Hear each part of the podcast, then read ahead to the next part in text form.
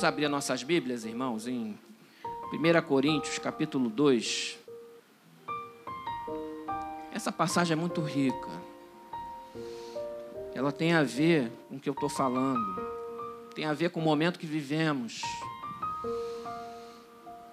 Tem a ver como que o cristão, o crente em Jesus, aquele que crê, deve viver, ver o mundo, olhar e discernir todas as coisas à luz da palavra de Deus. A palavra de Deus é muito rica, a Bíblia Sagrada é rica demais.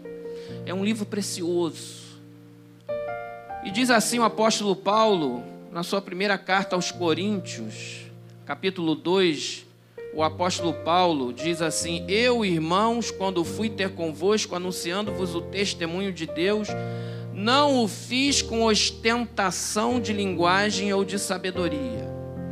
Porque o apóstolo Paulo era um homem culto, muito culto. Criado aos pés de Gamaliel, fariseu dos fariseus, um homem instruído, cidadão romano de nascimento. Quanto à lei, ele era assim, ele aquele camarada que foi preparado para ser um líder dentro do judaísmo. Mas ele foi um perseguidor dos cristãos. Até o dia que no caminho de Damasco ele teve um encontro com o Senhor, ficou cego três dias e foi curado. E Deus falou com ele, ele ouviu a voz do Senhor: Paulo, Paulo, por que me persegue? Saulo, era o nome dele. Saulo, Saulo, por que me persegues? E ali ele teve uma experiência tão poderosa que dali ele virou um pregador da palavra de Deus. De perseguidor ele passou a ser perseguido. E a fundar muitas igrejas na Ásia, na Europa, até em Roma mesmo. Até na capital do Império Romano, ainda que preso, tinha uma igreja lá. E ele pregava e pregava e pregava, pregava, até a voz dele acabar e ele ter sido martirizado. E ele diz claramente que não foi por causa da minha linguagem, da minha sabedoria, não, por causa do meu diploma. Porque decidi nada saber entre vós senão a Jesus Cristo e a este crucificado. O único conhecimento de valor, algo poderoso que ele realmente enfatizava era Jesus Cristo crucificado. O resto ele tinha como acessório e secundário. E foi em fraqueza e temor e grande tremor que eu estive entre vós. Ou seja, era um homem que sabia da importância do seu ministério e temia a Deus. A minha palavra e a minha pregação não consistiam em linguagem persuasiva de sabedoria, mas em demonstrações do Espírito Santo e de poder, para que a vossa fé não se apoiasse em sabedoria humana, e sim no poder de Deus. Irmão, nós podemos pregar debaixo de sabedoria humana? Podemos. Mas a gente vai estar glorificando a quem? A sabedoria humana ou o poder de Deus? Ou o poder de Deus? Não estou dizendo que você não deva estudar, que você não deva se aperfeiçoar, que você não deva fazer a escola bíblica dominical. Muito pelo contrário. Quando você faz isso, você glorifica a Deus na tua vida. Quando você faz um MBA ou um mestrado, um doutorado, você glorifica a Deus na tua vida. Quando você alcança um concurso público, você vai testemunhar naquele lugar da glória de Deus. A maior pregação que existe é a sua própria vida, o seu próprio testemunho. Fala mais alto que a sua própria voz. Você pode até falar, mas mais importante do que tua fala é a tua vida e os teus frutos é a luz que brilha em você e em mim, meu irmão. Então, se você está lá e Deus colocou naquele lugar, glorifica Deus lá. Se aquela porta foi aberta para você, glorifique ao Senhor. Deus te colocou naquele lugar. Mas o apóstolo Paulo quis glorificar, não o currículo dele, mas a eficácia do poder de Deus através da fé, da demonstração do Espírito Santo e do poder de Deus, porque pelas mãos de Paulo os milagres aconteciam, irmão. Enfermos eram curados, pregações ungidas, inspiradas eram feitas e convenciam, convertiam a muitos. E era no poder do Espírito Santo. E ele sentia isso que não era dele, que não vinha dele, que a fonte dessa unção vinha de Deus. E nós também temos que ser assim. Nós temos que jorrar como uma fonte e sermos vasos que jorram de uma fonte para a vida eterna. Versículo 6: Entretanto, expomos sabedoria entre os experimentados, não, porém, a sabedoria deste século, ou seja, deste século lá que ele vivia, podemos analogamente trazer para este século 21 que nós estamos vivendo, a sabedoria desse século. É segundo a sabedoria desse século que nós vamos viver? Não. Nem a dos poderosos desta época, que se reduzem a nada. Porque naquela época tinha poderosos, como tem hoje. E eles se reduziram a nada. Já passaram aí dois mil anos, quase dois mil anos, dessa carta aqui. O pó daqueles poderosos talvez já seja, sei lá, nem sei como é que fica isso. É a mesma coisa hoje. Tem muitos homens poderosos na terra hoje. Você pode apontar homens poderosos politicamente, militarmente, economicamente, grandes corporações, grandes poderosos. Agora, agora, uma hora passa. Mas falamos a sabedoria de Deus em mistério outrora oculta, a qual Deus preordenou desde a eternidade para a nossa glória. Sabedoria essa que nenhum dos poderosos deste século conheceu, porque se a tivessem conhecido, jamais teriam crucificado o Senhor da glória. Se eles conhecessem a Jesus, quem ele era, da forma que ele era, o Filho de Deus, o Senhor, eles jamais teriam crucificado a Jesus. Mas como está escrito, nem olhos viram, nem ouvidos ouviram, nem jamais penetrou em coração humano o que Deus tem preparado para aqueles que o amam. Irmão, você pode imaginar o céu. Você pode imaginar um lugar maravilhoso, ruas de ouro, mar de cristal. Você pode imaginar a visão de João no Apocalipse tentar vislumbrar, talvez tentar ver algo, uma beleza na terra e tentar, olha, isso aqui, a mão de Deus, deve ser algo parecido com esse lugar, mas mesmo assim é muito melhor. Deus tem algo melhor que você não consegue imaginar, porque transcende a nossa, o nosso conhecimento, transcende a nossa existência, é muito maior que a nossa capacidade ou da ciência criar. Aliás, ciência. Gosto da ciência. Minha formação é de exatas. Adoro ciência, metodologia científica, pesquisa bibliográfica. Maravilhoso. A ciência é dos homens ou de Deus? Dos homens. Nós somos perfeitos ou falhos? Falhos. Então nós erramos. Mas a ciência é boa? É boa. Olha, Há 100 anos atrás, mais ou menos, teve a gripe espanhola. Morreu mais gente na gripe espanhola ou agora na Covid? Por enquanto. Na gripe espanhola. Não tinha antibiótico, não tinha tomografia, não tinha raio-x, vacina. Era resistência mesmo da pessoa e cuidado para não pegar. Se evoluísse com uma, uma pneumonia, só a graça. Tinha médico naquela época? Claro que tinha, irmão. Tinha, Lucas era médico, sempre teve médico. Tinha tratamento? Tinha tratamento da época. Agora tem um da nossa época agora. Mas se Jesus não voltar daqui a 100 anos, os médicos daqui a 100 anos vão olhar para os médicos de hoje e falar: rapaz, o tratamento dos caras é tão arcaico. Não é assim que funciona? Tão arcaico. Mas os de hoje olham para 100 anos atrás e falam, era tão arcaico. Sempre é tão arcaico. Claro que a, a ciência é evolutiva. Evolutiva. Agora, a sabedoria de Deus é perfeita, absoluta. A ciência é evolutiva. A palavra de Deus, que expressa a sabedoria de Deus, é perfeita sabedoria. Aí outro dia eu lendo um artigo de alguém falou assim, o cara era a ciência da religião. Cientista da ciência da religião. Deve ser uma disciplina da filosofia, alguma coisa. Ciência da religião. Um negócio meio. Porque ciência e religião são coisas. Uma se baseia na fé, a outra se baseia na, nas evidências, nos fatos comprovados e reproduzidos. Não adianta só observar, você tem que repetir o processo em laboratório 300 vezes para provar que aquilo é aquilo mesmo. Que a tua teoria está certa na prática. Você tem que prototipar e mostrar e demonstrar, senão não vale. Isso é a metodologia científica. Ciência da religião. Aí eu peguei e inverti. Religião da ciência. Existe religião da ciência? Não existe, mas está começando a existir. Já, aliás, já existia. Mas tem muita gente idolatrando, hein?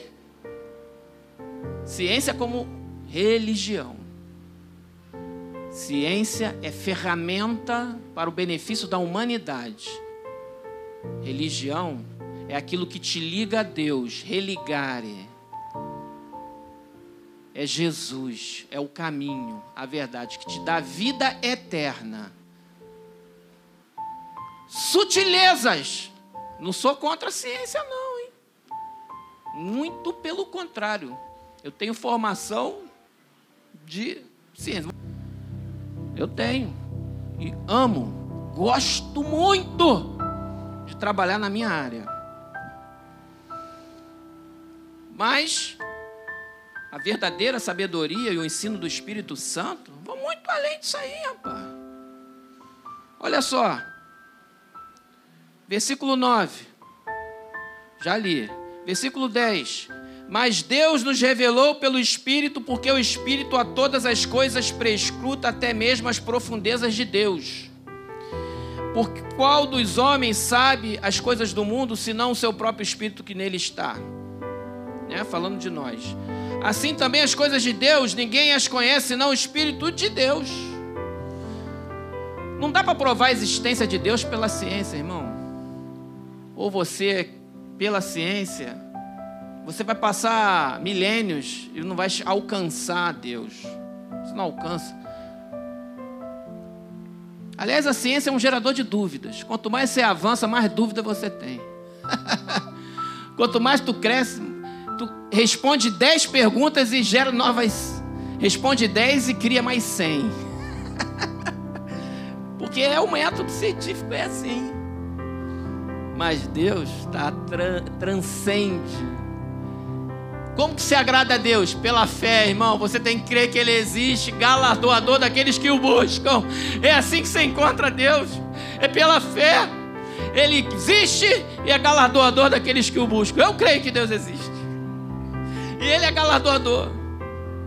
Ele é abençoador daqueles que os buscam. Versículo 12. Ora, nós não temos recebido o Espírito do mundo, e sim Espírito que vem de Deus para que conheçamos o que por Deus nos foi dado gratuitamente.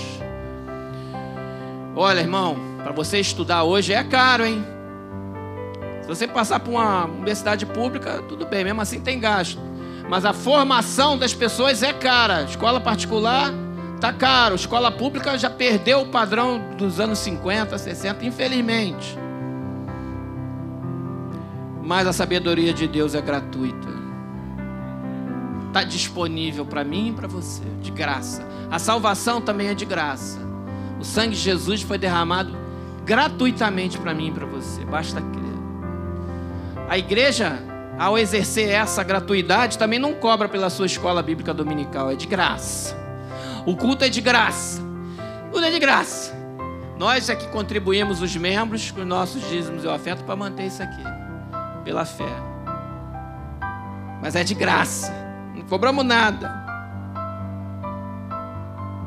Disto, versículo 13, também falamos, não em palavras ensinadas pela sabedoria humana, mas ensinada pelo Espírito, conferindo coisas espirituais com espirituais. Ora, o homem natural, o homem normal, o homem natural, não aceita as coisas do Espírito de Deus, porque eles são loucura. É loucura, irmão. O mundo olha para a gente e diz que são doidos. É loucura. Aí começa a inventar uma porção de apelido aí. Que generaliza para a igreja como um todo, pega a parte pelo todo, aí chama de opção de besteira, negacionismo, terraplanista, não sei o quê. E chamam os cristãos de loucura, mas isso não é novo, irmão, isso é velho, está aqui, ó. Às vezes a gente se espanta, rapaz, está acontecendo. Aí se você parar para pensar, isso já aconteceu. Já aconteceu e está repetindo. O seu apóstolo Paulo já estão falando, falando isso há tanto tempo atrás. E não pode entendê-las porque elas se discernem espiritualmente. Tem coisa, irmão, que você tem que, tem que comer um quilo de sal, tem que ler a Bíblia, tem entendimento que você vai ter daqui a algum tempo, depois de ter bastante experiência com Deus, estudar a Bíblia, aí você vai entender. Você vai sentir a, a presença de Deus, vai ter experiências com Deus. Porém, o homem espiritual julga todas as coisas, mas ele mesmo não é julgado por ninguém. Pois quem conhece a mente do Senhor que o possa instruir? Quem, irmão? A Deus? Quem vai poder instruir a Deus? Nós, porém, temos a mente de Cristo. A mente de Cristo é o que nós devemos ter. É o que nós devemos buscar. Devemos valorizar. Aí nós vamos dar um, um pulinho em algumas passagens. Lá para o capítulo 3, versículo 10 falando da responsabilidade daquele que ensinam. Somos nós, os professores da escola bíblica, nós que pregamos, nós que discipulamos. E diz assim a palavra do Senhor, na primeira, em 1 Coríntios capítulo 3, versículo 10, segundo a graça de Deus que me foi dada. Apóstolo Paulo falando. Lancei o fundamento como prudente construtor, e outro edifica sobre ele. Ninguém faz nada sozinho, irmão. Ninguém faz nada sozinho. Se alguém acha que faz tudo sozinho, tem que orar mais, tem que ler mais a Bíblia. Ninguém faz nada sozinho. Nós somos um corpo unido de Cristo. Cada um tem uma função que pode ser usada para a obra de Deus, pode contribuir para a obra de Deus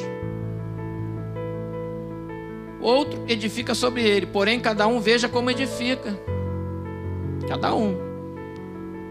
Não vamos aqui deslealmente, tudo aquilo que concordamos, segundo a luz da palavra de Deus, sair mudando tudo, não. Que isso, rapaz? E vocês que vão vir depois de nós, sejam assim também, hein?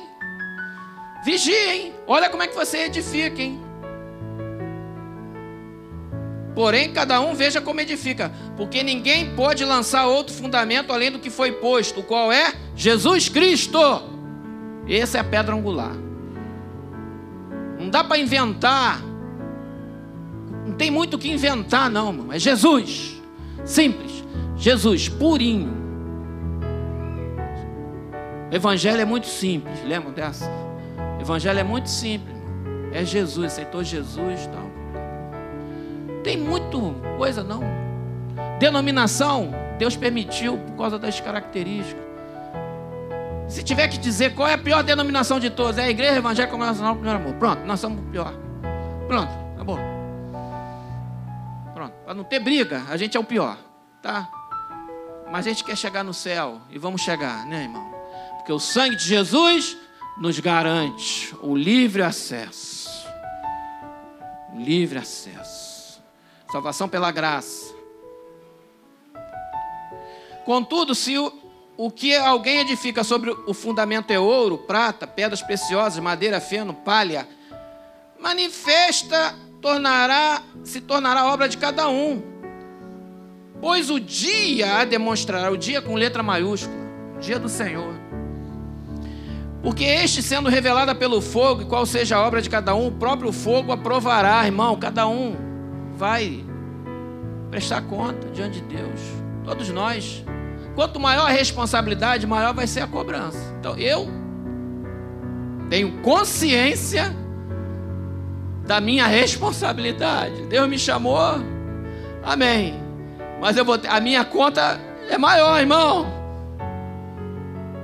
Respeite os pastores. Respeitem os líderes. Tratem com amor. 1 Tessalonicenses capítulo 5, vocês podem ler lá. Obedeçam.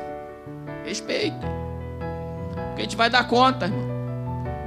Do que a gente fez certo, do que a gente fez errado. Perfeito? Tem alguém aqui? Se alguém disser que está perfeito, já está pronto para subir. Para a glória. Se alguém disser que não tem pecado, é mentiroso, diz a Bíblia. É mentiroso. Ah, não tenho pecado nenhum. Vá. Mentiroso. Então, respeitem.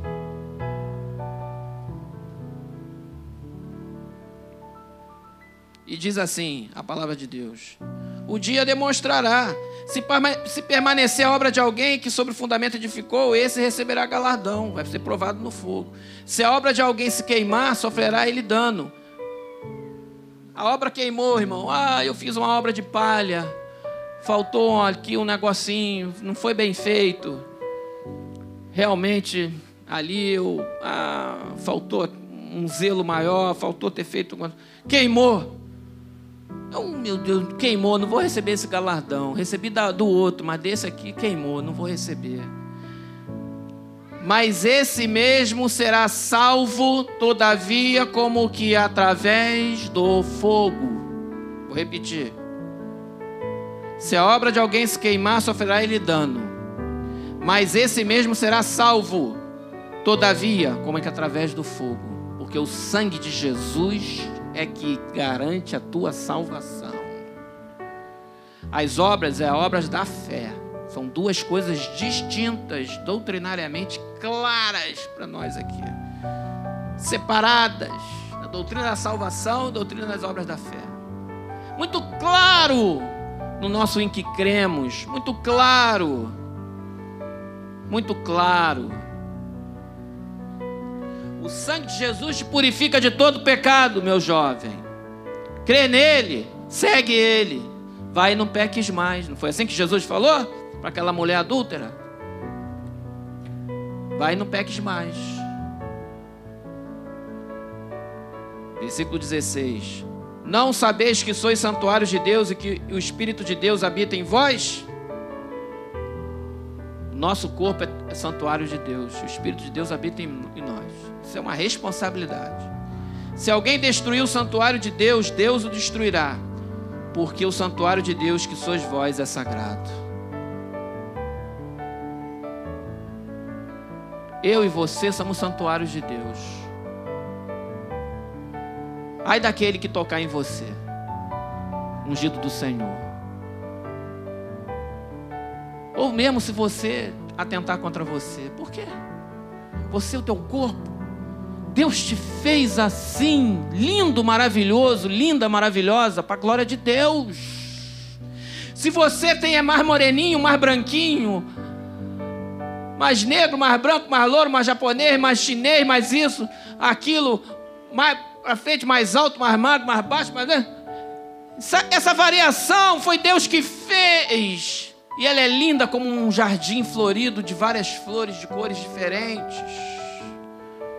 Deus não olha e não faz acepção de pessoas, e nós, como filhos de Deus, também somos assim. Nós olhamos aqui e vejo irmãos, estou querendo saber se, se o irmão, a irmã pintou de preto, de louro. Mas por causa disso, não, porque pá, tal.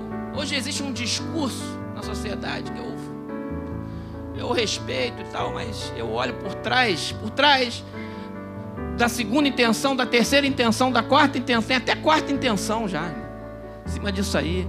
Discerne espiritualmente. Porque quem é cristão, servo de Deus, não vai julgar e fazer acepção de pessoas. Não vai mesmo. Ninguém se engane a si mesmo. Se alguém entre vós se tem por sábio neste século, faça-se estulto para se tornar sábio. Às vezes, irmão, eu falo de mim de mim. E de alguns irmãos que eu sei que fazem semelhante. Às vezes você está conversando com alguém que você estudou, tem opção de coisa, mas você está conversando com alguém que não estudou. Aí A pessoa às vezes não tem a língua portuguesa igual, fala errado. Você vai ficar corrigindo aquela pessoa? Me desculpa, eu acho até falta de educação. Corrige não, cara. Conversa de boa. Fala, fala na linguagem dele. Se bobear, tu até erra junto com ele. Só para ele não ficar, ficar mais à vontade. Nós vai, tu foi, nós vamos. Quando eu converso com uma pessoa mais humilde, eu tento usar a linguagem da pessoa para se aproximar. Você vai conversar com alguém mais humilde, usar a linguagem da pessoa, tal, tal. E aí, deixa de lado a tua sapiência. Bate aquele papo legal ali na linguagem. E eu converso com qualquer um, meu. Eu gosto. Que eu prefiro ter a comunhão com a pessoa. A pessoa não teve oportunidade de estudar, não teve oportunidade. Eu tive, eu tive oportunidade. Ah, agora a culpa é minha, porque eu tive a oportunidade de estudar. Minha mãe está aqui, é viúva, me deu a oportunidade. Eu vou ficar com senso de culpa, porque minha mãe me matriculou num colégio bom de Jacarepaguá. Ah, eu sou culpado agora por isso, eu tenho uma dívida. Ah, o sangue de Jesus tem poder? Que criancice! Pega essa tua sapiência e ajuda o mais pobre, é melhor. Pega a grana que tu ganhou e ajuda alguém, ajuda a igreja a comprar cesta básica, é melhor. Para de com esse papo que a gente vê por aí. Que infantilidade, rapaz. Que isso?